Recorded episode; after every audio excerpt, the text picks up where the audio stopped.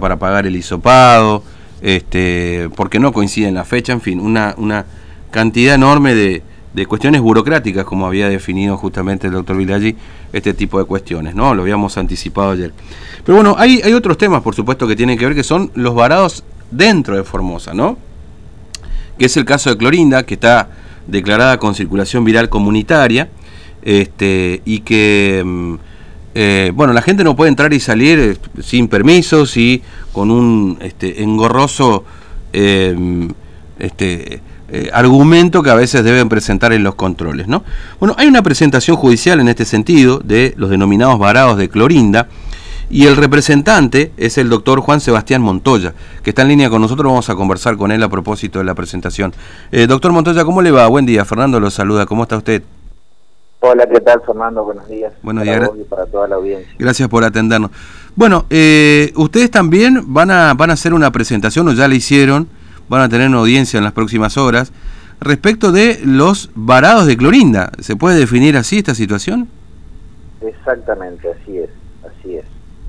Sí, son personas que están, tal cual lo dijiste vos, varadas en Clorinda y no pueden moverse de allá.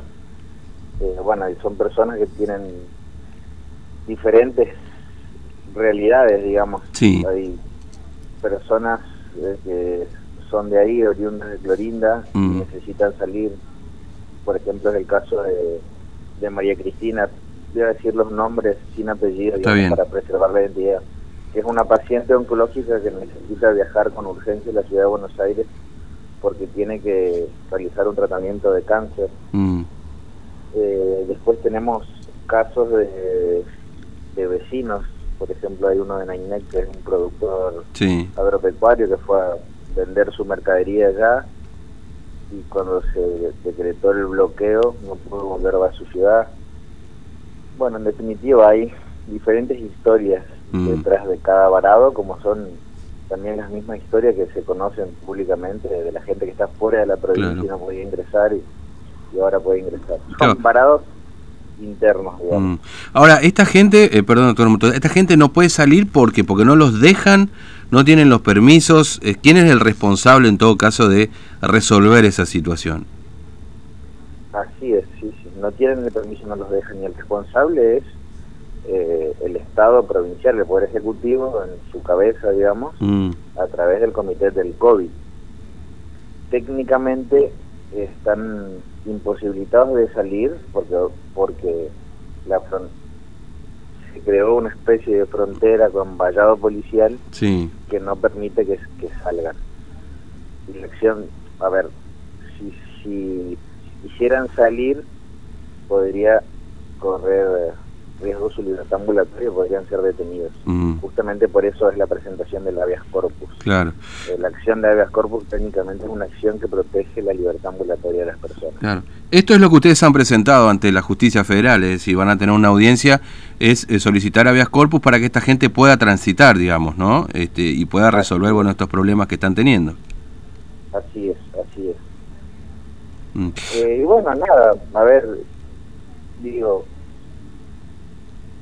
del tema ya se habló muchísimo respecto de los varados que deberían ingresar a la provincia, después salió el fallo de la corte, bueno, en definitiva hubo un derrotero de, de, la cuestión que se tuvo que dirimir en la justicia, que creo que ya es de público y notorio conocimiento, todos saben cómo, cómo fue eso, digamos. Mm.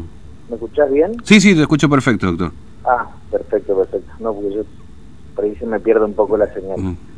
Eh, así que e, esta situación no es muy ajena a esa, mm. de todo lo que se habló respecto de, de, la competencia, del, derecho y demás.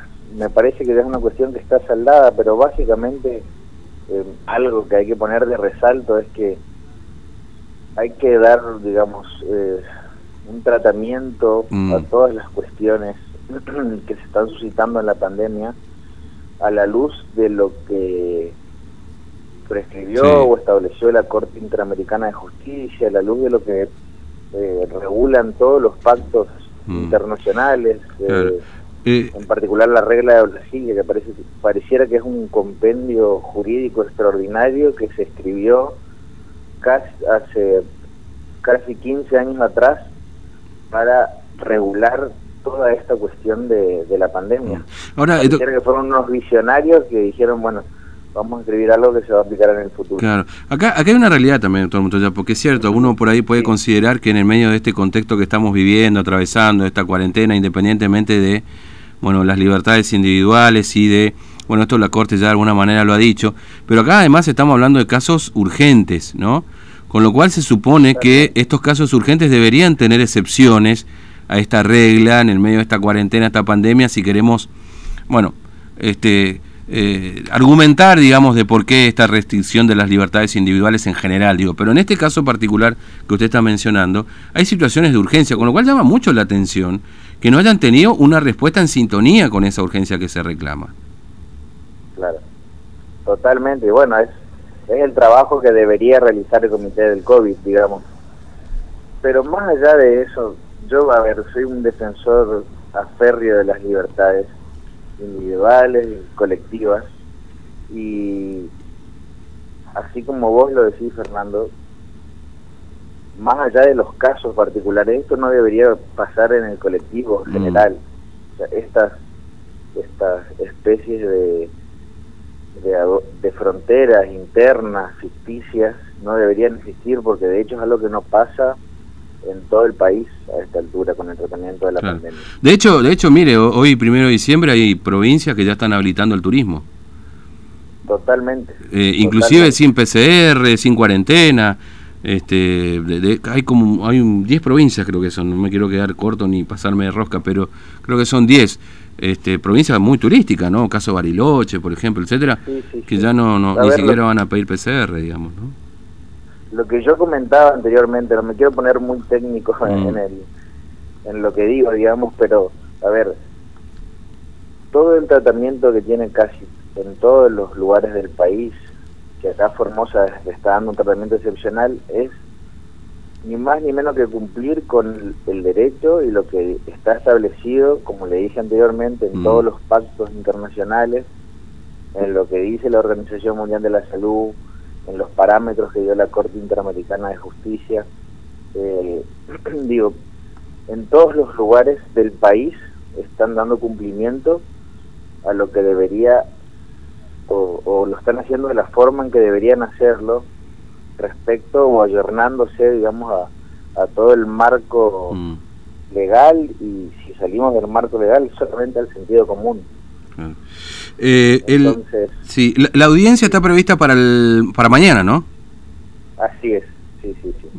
Ahora, ¿le va a tocar le, va a tocar que la definición corra por cuenta del juez Carvajal o ya con la designación de, la nueva jueza federal López Macé?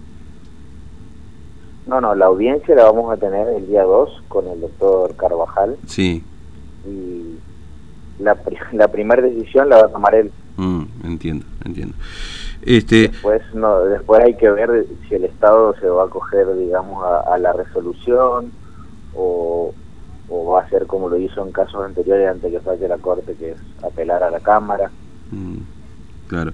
Eh, ante la eventualidad, por supuesto que... Está la, la, instancia recursiva, digamos. Claro, obviamente. Pero, eh, en, a ver, para, en primera instancia lo va a decidir el juez Carvajal. Mm, claro, entiendo. Este, eh, bueno, doctor Montoya, le agradezco mucho su tiempo. Gracias por atendernos. Que tenga buen día. Por favor, por favor. Mm. Bueno, a disposición para lo que para lo que necesiten y quieran saber. Muy bien. Con gusto los atenderé. Igualmente, muchas gracias. Muy amable. Un abrazo. Muchísimas gracias, Fernando. Saludos a vos y a toda la audiencia. Gracias.